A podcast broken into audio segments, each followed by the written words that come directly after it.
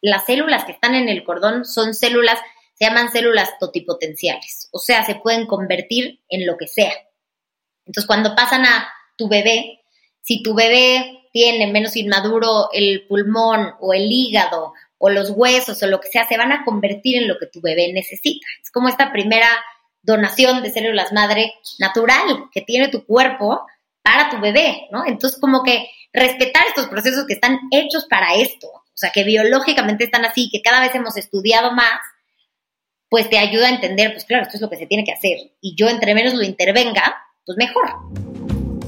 Este episodio de Central de Bienestar Podcast llega a ti gracias a San Pablo Natural de San Pablo Farmacia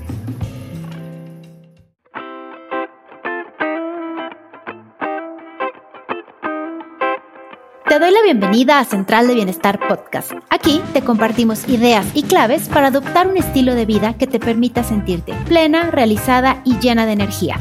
Mi nombre es Pau Moreno, soy coach en bienestar integral, maestra en administración de negocios, intensa sin remedio y una persona muy entusiasta por la vida. En este espacio platicaremos de hábitos saludables, productividad, tips para llevarte la leve en tu día a día, cómo hacer más de eso que te hace feliz, atreverte a crear tu propia definición de éxito y mejores prácticas para ser profesionistas y seres humanos excepcionales. Vaya, aprenderás que el bienestar es más, mucho más que solo comer bien y hacer ejercicio, porque sentirse al 100 se siente muy bien. Hola, ¿cómo estás? Te habla Pau Moreno y te doy la bienvenida a Central de Bienestar Podcast. El día de hoy tengo conmigo a la doctora Alejandra Preán. Ella es médico pediatra y llegué a ella gracias a la recomendación que muchas de ustedes me hicieron en Instagram cuando les pregunté a quién les gustaría que tuviéramos en el podcast, en esta serie que tenemos especial con San Pablo Natural, que tenemos un médico de distintas especialidades cada 15 días de verdad que quedé encantada con Ale, con su energía, con la pasión que tiene por su profesión, pero sobre todo con el tema que nos trajo al podcast, que es un tema que en lo personal yo jamás había escuchado y que me ilustró muchísimo y se llama Nacimiento Respetado.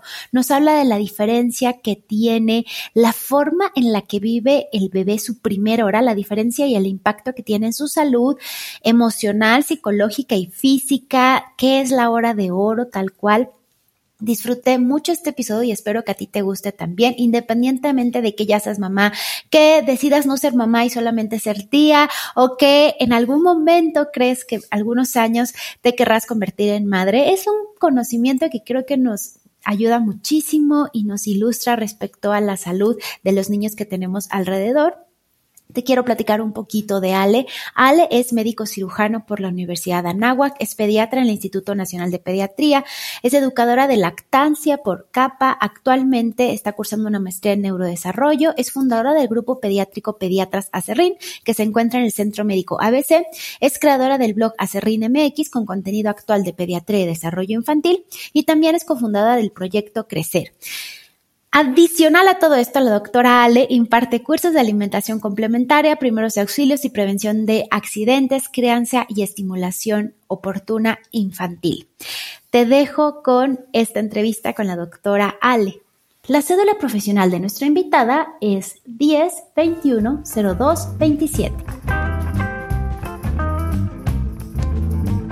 Ahora sí, ya estamos con la doctora Ale Priang. Vamos a tocar el día de hoy un tema súper importante que yo creo que todavía falta que hablemos más y yo sé que tú eres la más experta en, este tema. Entonces, quisiera, primero que nada, darte las gracias por estar aquí. Sé que tu agenda está apretadísima y valoro infinito que puedas haberte hecho este espacio.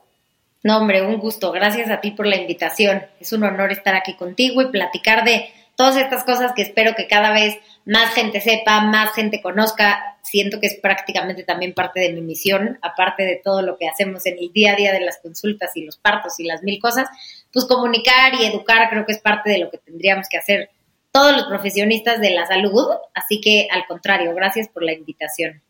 Quisiera de verdad decirte que no te conocía, sino hasta que en Instagram pregunté a quién les gustaría que entrevistara y te mencionaron y entonces empecé a seguirte y me hice fan de tus contenidos. y hubo un tema que me llamó la atención inmediatamente que fue el tema de el nacimiento respetado. Y la verdad es que ni siquiera había escuchado en mi ignorancia, o sea, estoy por cumplir 38 años y jamás había escuchado el término. Y quisiera saber si puedes platicarnos de qué es y sobre todo desde el aspecto del bebé, ¿no? ¿Cuál es la diferencia que hace? Claro, por supuesto. Justo ahorita está como muy, está teniendo como mucho auge estos términos de nacimiento respetado eh, o nacimientos humanizados. A mí me gusta mucho más llamarle respetado que humanizado porque creo que no hay nada más humano que parir, ¿no? Entonces, pues básicamente es entender un poco pues de dónde viene como este trasfondo de respetar los procesos. Obviamente es mucho regresar a nuestras raíces, ¿no? A los procesos biológicos del cuerpo. Em, confiar en que nuestro cuerpo está hecho para parir y en que el cuerpo del bebé está hecho para adaptarse. Y que se adaptan, así como los mamíferos que somos, se adaptan mejor estos dos cuerpos después de nacer juntos y no separados. ¿Ok? Entonces, ese es como este primer concepto, en donde pertenece un bebé cuando nace, es en el pecho de mamá. Y eso actualmente, o sea, ni siquiera es algo que, ay, es que esta doctora es súper hippie, cero. O sea, esto está en las guías de reanimación neonatal que tienes que tomar cada tres a cinco años para actualizarte. Te dice, si todo está bien con tu bebé, el bebé tiene que estar en el pecho de mamá. Hay muchas cosas, muchos procesos biológicos que necesitas fomentar o procurar en la primera hora de vida y que se logran a través de estar en este contacto piel con piel. Entonces, como muy, resumido, un nacimiento respetado es un proceso en el que un bebé nace, se respetan los procesos biológicos del cuerpo, o sea, se interviene lo menos posible y, eh, o sea, se, se adapta a esta vida afuera del útero, encima de mamá, en contacto piel con piel. Y este contacto piel con piel digo, lleva, tiene muchísimos beneficios de los cuales ahorita obviamente hablaremos, pero eh, es esto, es intervenir lo menos posible, respetar los procesos biológicos del cuerpo, pero estar ahí para cualquier posible complicación, ¿no? Entonces, también cabe mucho recalcar que esto depende de que mamá y bebé estén bien, ¿no? O sea, es muy importante recalcar que para que un nacimiento respetado ocurra, o sea, que, que, todo, que pueda estar un bebé arriba del pecho de mamá piel con piel, tienen que estar sanos bebé y mamá, ¿ok? Y ya es, o sea, esos son como los factores más importantes. 95 a 98% de los casos en un parto que tiene un buen control prenatal, que no tiene factores de alto riesgo, todo va a salir bien. Siempre hay un pequeño porcentaje de complicaciones que yo siempre platico con, los, con las familias, pero 95 a 98% de los casos eh, puede quedarse bebé encima de mamá, piel, contacto piel con piel, que es bien importante esta parte del nacimiento respetado, que no esté el bebé con un gorrito, con una cobija, con un no sé qué, que tú no tengas una batita encima, todo eso ayuda a, a todo este proceso de adaptación. Entonces, ¿qué es lo que tendría que pasar la primera hora, además de que lo pongan piel con piel, porque entiendo que normalmente, o sea, yo he visto en videos que toman al bebé y le hacen un montón de mediciones, ¿no? O sea, como que no, no sé, esas mediciones tienen que suceder en el, en el cuerpo de mamá. O sea, ¿qué es lo que tiene que pasar la primera hora y qué es lo que no tiene que pasar esa primera hora para que se considere un nacimiento respetado? Es una súper pregunta, porque justamente hay muchas cosas que creo que Hollywood no ayudan en cómo nos imaginamos cómo tiene que nacer un bebé, ¿no? Yo siempre les digo esto cuando estamos platicando en la consulta prenatal y están en proceso de decidir qué pediatra quieren escogería así, que Hollywood no ayuda porque Hollywood nos ha dicho 500 veces que un bebé sano es un bebé que ¿no? Llora desesperado, lo separan de mamá, lo revisan rapidísimo, así cosas por todos lados, ¿no? Y eso significa que un bebé está bien. Y de repente entras a un parto respetado o a un nacimiento respetado y el bebé no llora casi. O sea, nace, lo ponemos o la ponemos luego, luego encima del pecho de mamá, escucha a papá, porque la primera voz que reconocen es la del papá, que eso siempre les digo que es padrísimo y es muy impresionante como un bebé que está encima de mamá y estaba como que sí salen y lloran, obviamente, pues tienen que usar sus pulmones y esta primera metida de aire es como si estuvieras, tú piensas como si vas a inflar un globo y cada vez que soplas se infla, ¿no? Se expande ese globo. Así lo mismo estás haciendo en los pulmones de bebé. Entonces, soplas, o sea, bueno, o el bebé mete aire y con cada metida de aire tiene que expandir sus pulmones. Entonces, sí es importante que en las primeras respiraciones tenga un buen esfuerzo, más bien siempre tenemos que tener un buen esfuerzo respiratorio, pero luego, luego que los pones encima del pecho de mamá, huelen, reconocen muchas cosas y luego, luego que el papá les habla, es como un, ah, a ti te conozco, ¿qué? Tú, eres alguien que yo, o sea, yo ya conocí antes de estar aquí, ¿no? Y eso es parte de lo que buscamos en un nacimiento respetado, que no sea un momento de trauma, sino que hagamos que este proceso sea un proceso de empezar este vínculo emocional con tu bebé y que tu bebé te reconozca, nazca en un ambiente que sea algo positivo, no sea como un te quito, te corto el cordón, te paso a la cunita y no hago nada. ¿Qué se, qué se tiene que hacer? O idealmente, ¿qué es lo que se tendría que hacer? Que el cordón no se pince luego, luego, o sea, nace el bebé, se pone encima de mamá y ahí no se corta el cordón, que es otra cosa en la que Hollywood y las películas no ayudan, porque una vez que nace el bebé, luego, luego cortan el cordón en las películas. Y cada vez hay más estudios que te dicen que la sangre que está adentro de la placenta, que es con lo que se estuvo oxigenando el bebé adentro de la panza, eh, esa sangre le pertenece al bebé, entonces pues previene anemia. Al mismo tiempo, te ayuda a que se mantenga oxigenado su cuerpo, su cerebro, su corazón, sus riñones, que se están adaptando a este como, como a este paso en el que tienen que empezar a usar sus pulmones. Hay que como que recordar que los bebés no usan sus pulmones antes de nacer, sino que respiran a través del cordón. Y ya que nacemos y expanden los pulmones y absorben el líquido, entonces ya empiezan a usar sus pulmones. Y a veces hay estos como periodos de transición en donde baja la oxigenación. Si tú cortas el cordón luego, luego. Si no cortas el cordón luego, luego, tú mantienes oxigenado el cerebro, el riñón y el corazón mientras se adapta. Entonces, pues eso ayuda mucho, ¿no? La, obviamente lo que te decía yo de prevenir anemia, y pues que a, fin de cuentas es esta parte como que la vemos mucho, como más emocional, o sea, como, a ver, es este lazo que tuviste con tu bebé, ¿no? Dale chance que termine y después cortas el cordón. Entonces, eso ya es una parte un poquito más romántica, pero la parte médica es esta de, de mantener la oxigenación en órganos vitales, que la transición sea un poco más sutil en lo que empieza a usar sus pulmones, eh, que esta sangre le pertenece y entonces evitamos que se presente anemia, y también que es como esta primera transferencia de células madre. Las células que están en el cordón son células, se llaman células totipotenciales, o sea, se pueden convertir en lo que sea.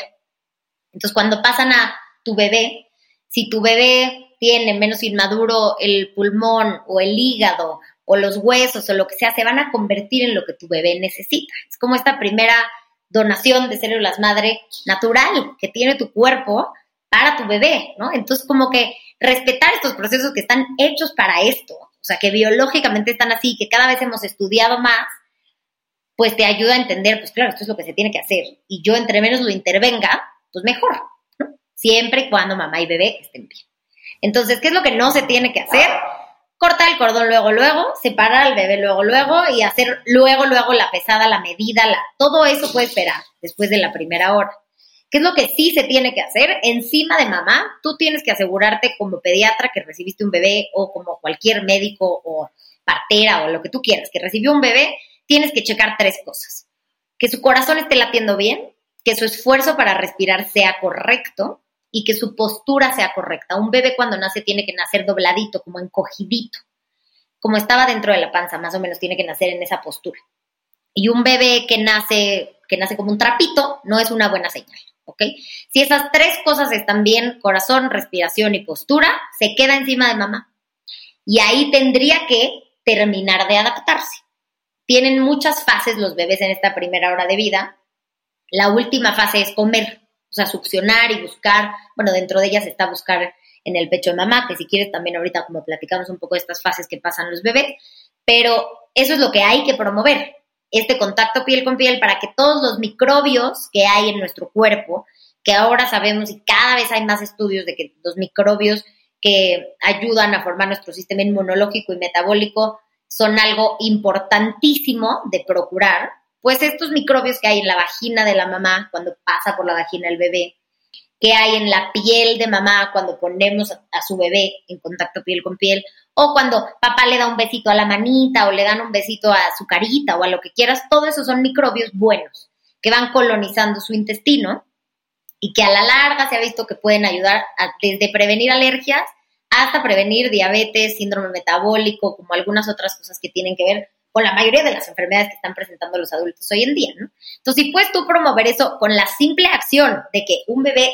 esté encima del pecho de su mamá, pues, ¿por qué no? ¿No? O sea, eso es un poco lo que tendríamos que estar haciendo, pues, para promover la salud de una forma muy desde el enfoque preventivo. Estoy, pero fascinada con lo que estoy aprendiendo. O sea, seguro ves mi cara con la boca abierta porque es información completamente nueva para mí y soy víctima de Hollywood también, efectivamente. Es correcto. Ahora sí que busted, pero quería preguntarte, creo que de pronto hay mucha confusión en, en el parto respetado, que me encanta el nombre, por cierto, y el parto en casa. O sea, como me gustaría que nos cuentes un poco de si esto se puede llevar a cabo en un hospital. Cien mil por ciento. O sea, eso es básicamente a lo que yo me dedico. Yo no voy a las casas. Yo atiendo nacimientos respetados en el hospital y es lo que procuro, lo que promuevo y lo que trabajo, por lo que trabajo y trabajamos ya varias personas que cada vez somos un grupito más grande, gracias a Dios, porque la verdad eh, es que nos ha costado un poco ahí la picada de la piedra y, y hacer caminito, pero eso es para lo que trabajamos todos los días y al final ya hay muchos hospitales sumándose a esto, porque se te das cuenta de los resultados, o sea, los bebés están menos tiempo en el hospital, menos complicaciones, mucho mayor éxito de lactancia, mucho menor presentación de depresión postparto en la mamá, menos presencia de sangrado en las mamás. Em, entonces, como que a fin de cuentas, hasta el hospital, al hospital le conviene, me explico. O sea, es algo que para todo es, es un win-win. O sea, es más seguridad, pero claro que hacer, haciéndolo bien. Es un poco lo que yo les digo. O sea, yo, yo voy a hacer toda la parte pediátrica para que tu bebé tenga un nacimiento respetado desde el segundo que nace pero también lo maravilloso de estar en un hospital es que si entras en ese porcentaje de complicaciones, ahí tienes quien lo atienda con todo lo necesario para que no vayas a terminar pues en una situación catastrófica, ¿no? Entonces, por supuesto que se puede. Esto depende de tu equipo de profesionistas de la salud que escojas. Empezando por tu gineco y siguiendo por tu pediatra y por tu anestesio o no anestesio, que justo todo este proceso se trata de, de lo que tú quieres. A ver, es que Ale, a mí me dijeron que si yo pedía que me anestesiaran, ya no es un nacimiento respetado. ¿Por? O sea, por. Como que no, no tenemos que irnos a los extremos. Sí, claro que obviamente hay parte de la anestesia que al bebé, sí, ok, pero, o sea, a fin de cuentas está respetando lo que tú quieres y al final aquí importa eres tú, ¿no? O sea, tú y tu esposo lo que decidan como pareja y con, lo que decían para ese momento, ustedes son los que importan. La bronca es decidirlo sin información.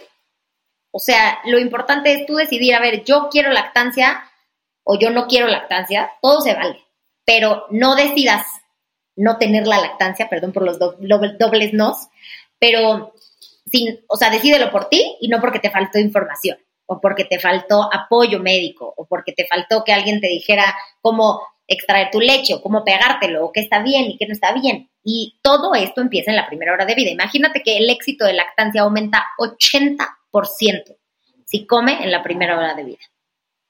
O sea, esto es, o sea, a mí me parece absurdo. Está muy No, muy, o sea, absurdo no promoverlo, ¿no? ¿Cómo, ¿Cómo no voy a quedarme contigo una hora? Entonces, pues también de eso se trata el nacimiento respetado, de que quienes cojan de pediatra va a ser una persona que se va a quedar con ustedes toda esta primera hora de vida que se llama hora de oro, porque se están adaptando todos los procesos biológicos de su bebé, que de aquí empieza a regular temperatura, regular su ritmo eh, del corazón, regular su respiración, aprender a moverse, a tragar, a ver luz, oír diferentes sonidos, este, todo esto gasta energía, ¿no? Entonces, mientras estás en un lugar en donde te sientes acogido, apapachado, que reconoces el olor de mamá, el mismo corazón de mamá, la voz de papá, él, e, e, o sea, él o la bebé van a empezar a buscar, girar la cabeza, sacar la lengüita, conocer, y pues así nos conocemos. Entonces, todo esto produce las mismas hormonas en mamá y bebé, que va a hacer que se regule más rápido, eh, bueno, que se contraiga más rápido el útero, que eso es bueno para mamá, que tenga menos capacidad de, menos sangrado, y que al mismo tiempo se produzca este pico de hormona que se llama prolactina, que se produce cuando se expulsa la placenta.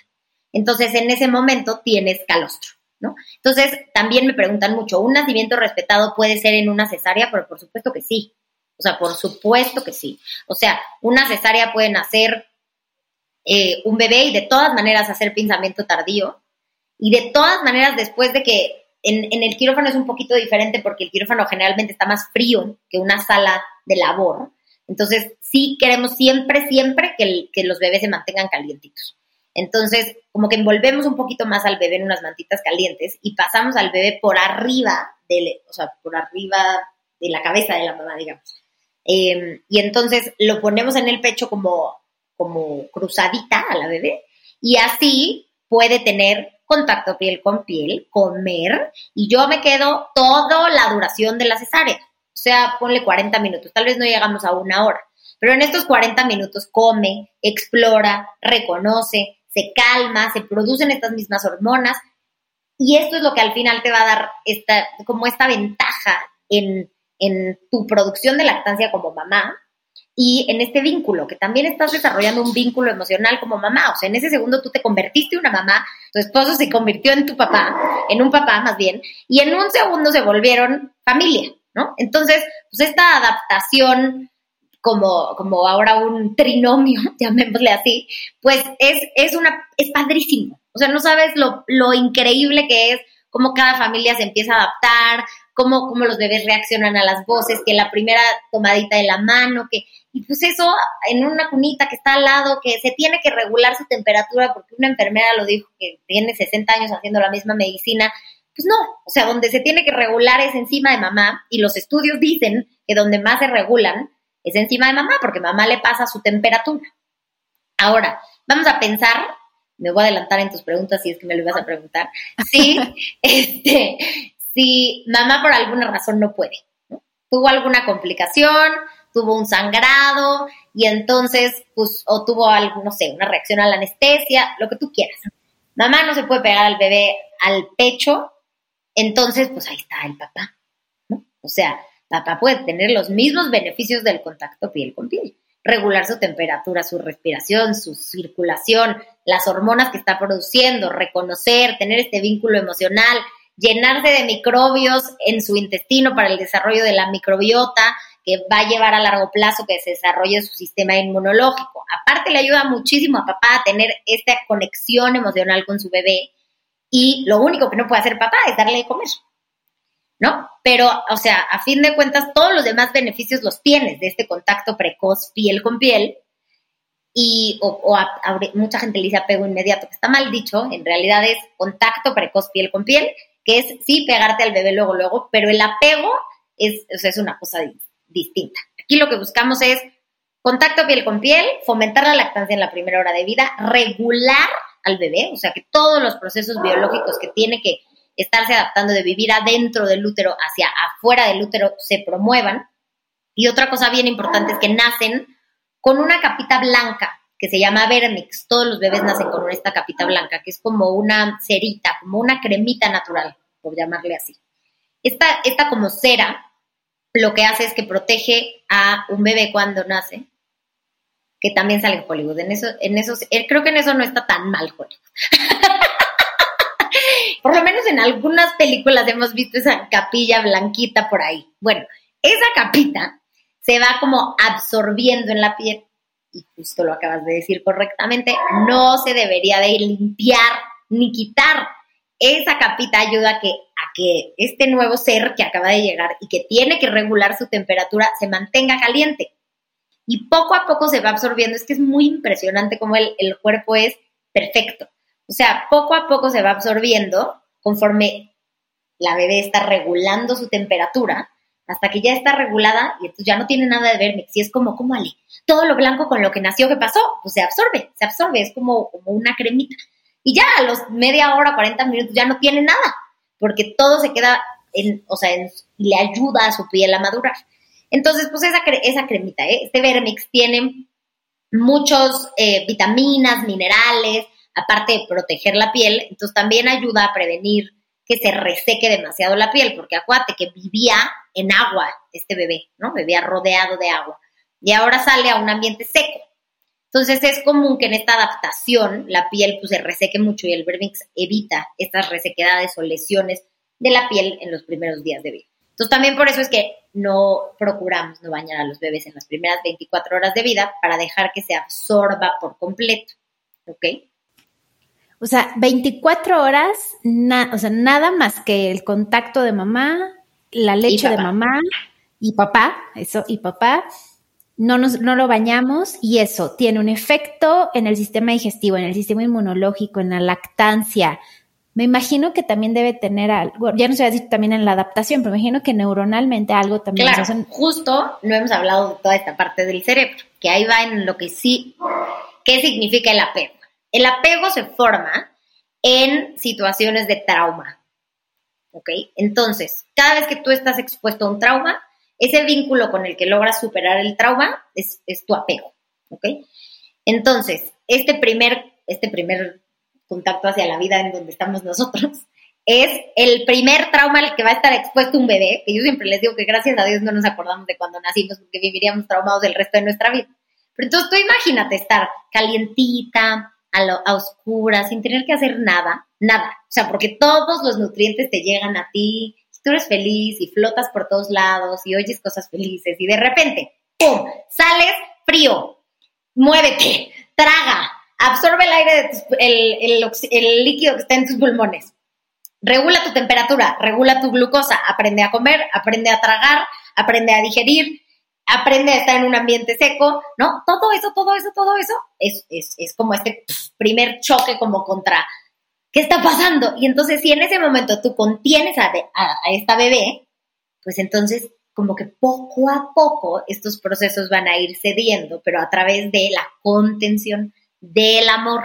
Y esto parece que es la cursilería, pero cada vez hay más estudios que dicen que entre tú más apego o contención le des a tu bebé desde, o sea, desde la primera hora de vida, este es el primer como contacto con el apego que necesitamos, pero en el resto de sus primeros tres años es cuando tú formas su autoestima, su confianza, su seguridad, su capacidad de liderazgo, disminuyes su riesgo a adicciones, disminuyes su agresividad, o sea, es una cosa que dices, te lo juro que yo te podría hablar cinco horas de todas las cosas que podemos hacer como cuidadores, como profesionales de la salud para promover esto y es impresionante el efecto que tiene en el cerebro de un niño o de una niña los primeros tres años de vida, empezando por promover esta primera hora rodeados de amor, de contención,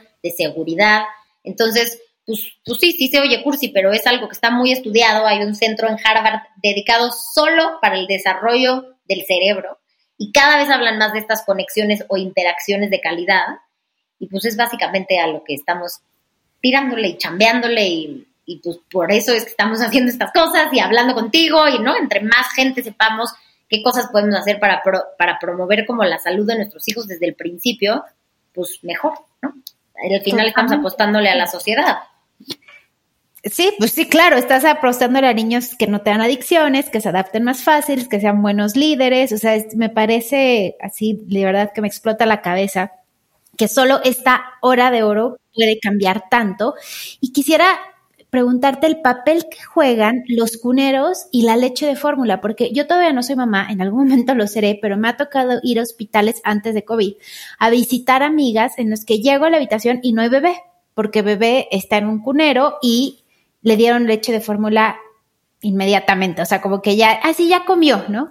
Yo lo he visto, yo lo he visto varias veces y bueno, sin ser madre, yo vengo de, yo, tu, yo estuve en incubadora por, por, cuando nací por algunas razones y, y al final eh, era intolerante a la leche y bla, entonces como que en mi familia se hablaba mucho de eso, o sea, siempre fue un trauma muy fuerte el que te alejaran. Entonces yo como que llego a ver a amigas y digo, pero ¿cómo? ¿Cómo tu bebé está en un cunero y no aquí? ¿Y cómo le dieron una leche de otro animal?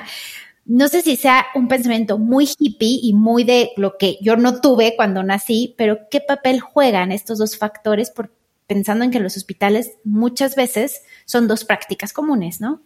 Claro, mira, yo un poco, o sea, siendo como muy basada en lo que hay en la evidencia y en la ciencia, te diría, obviamente aparte de que la única leche que necesita tener tu bebé es la tuya, es por en mil razones. O sea, la leche materna está viva. O sea, literal tiene células vivas.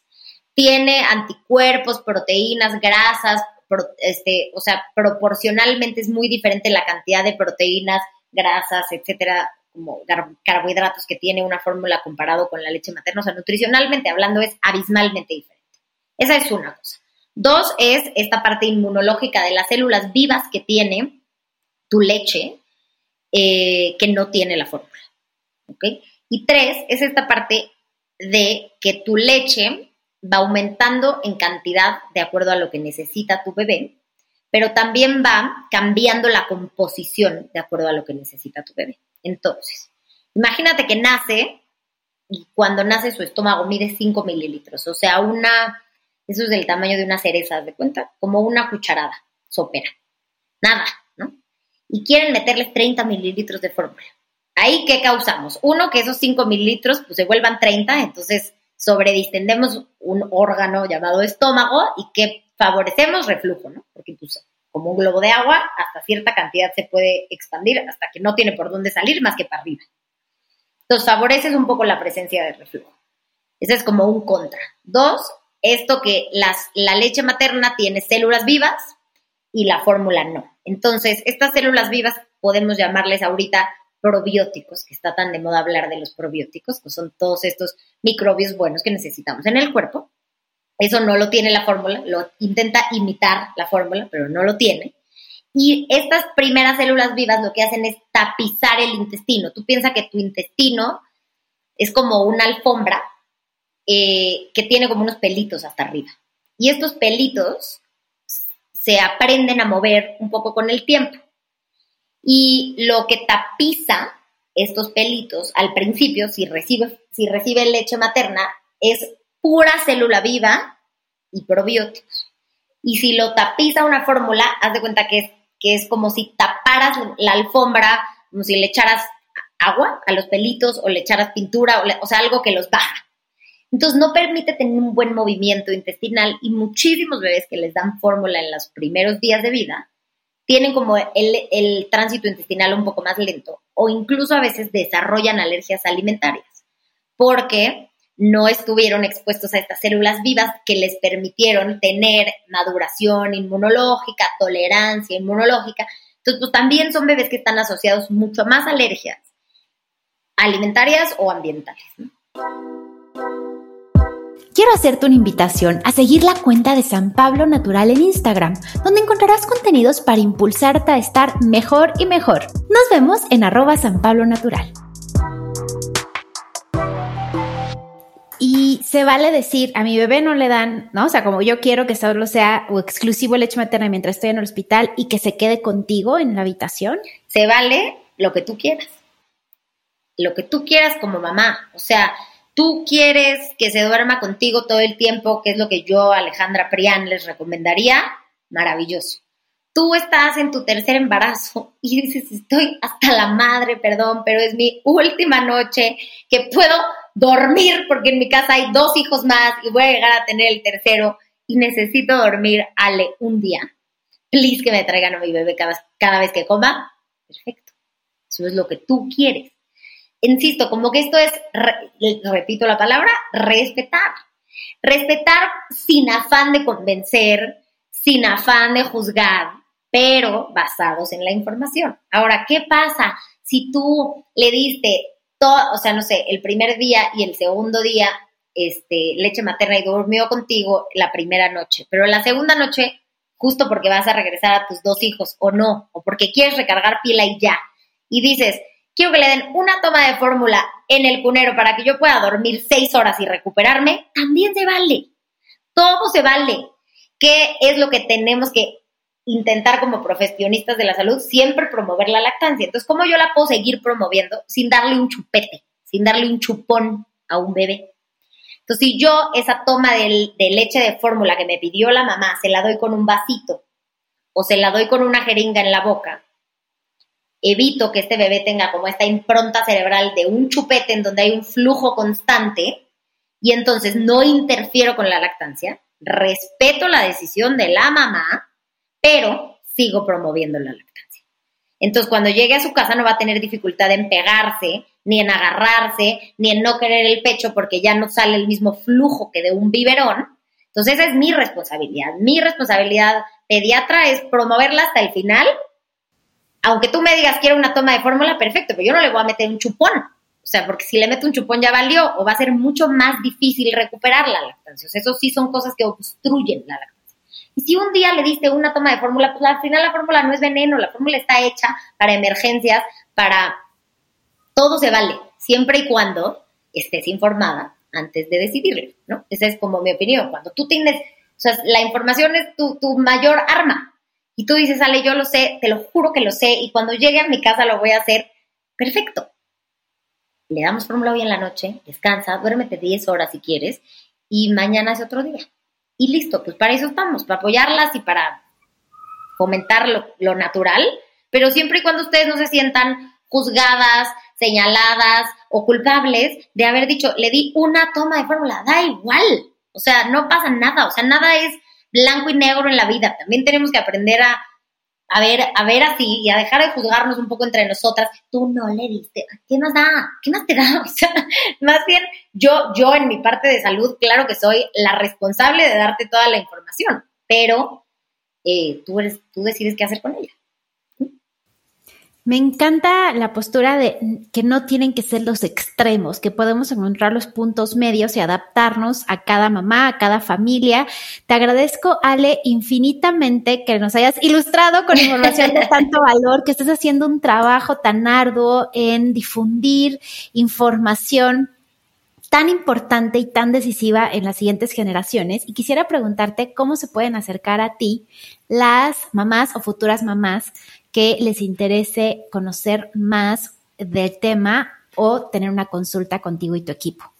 Claro que sí. Pues gracias a ti, porque es, es por plataformas así por las que cada vez más las familias buscan esto y por las que cada vez avanzamos más en los hospitales, porque al final las familias lo acabaron pidiendo, ¿no? O sea, no es algo que se impuso, sino que es algo que al contrario ha ido creciendo por la cantidad de gente que al informarse lo pide así.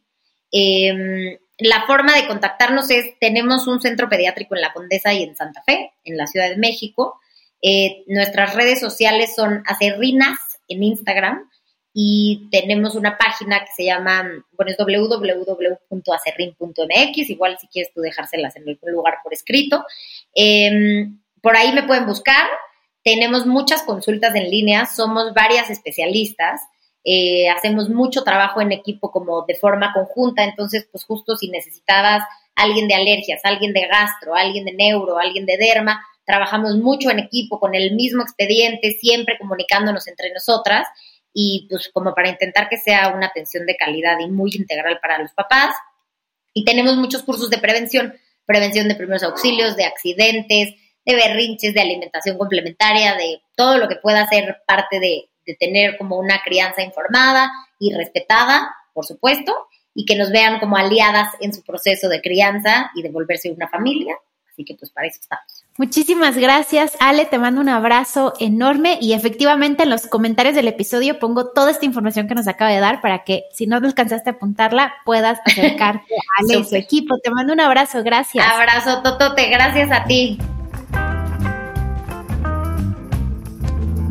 Muchas gracias por escuchar el episodio de hoy. Si este contenido resonó contigo, por favor compártelo con las personas que consideres que les va a servir escucharlo. Compártelo en tus redes sociales, etiquétanos a Ale y a mí. Déjanos una reseña en iTunes o también puedes suscribirte a Spotify para que no te pierdas ni un solo episodio de Central de Bienestar podcast. Siempre que compartes el contenido del episodio nos ayudas a llegar a más personas y seguir creando contenido de utilidad para ti. Si todavía no me sigues en redes sociales, puedes encontrarme como arroba benefitlabmx en Instagram. Y si quieres recibir inspiración extra en cuanto a bienestar integral, puedes visitar mi página web benefitlab.mx en donde tengo contenidos gratuitos para ti. Agradezco infinitamente que estés aquí y espero con ansias conectar contigo en la siguiente entrega de Central de Bienestar Podcast. Te mando un abrazo.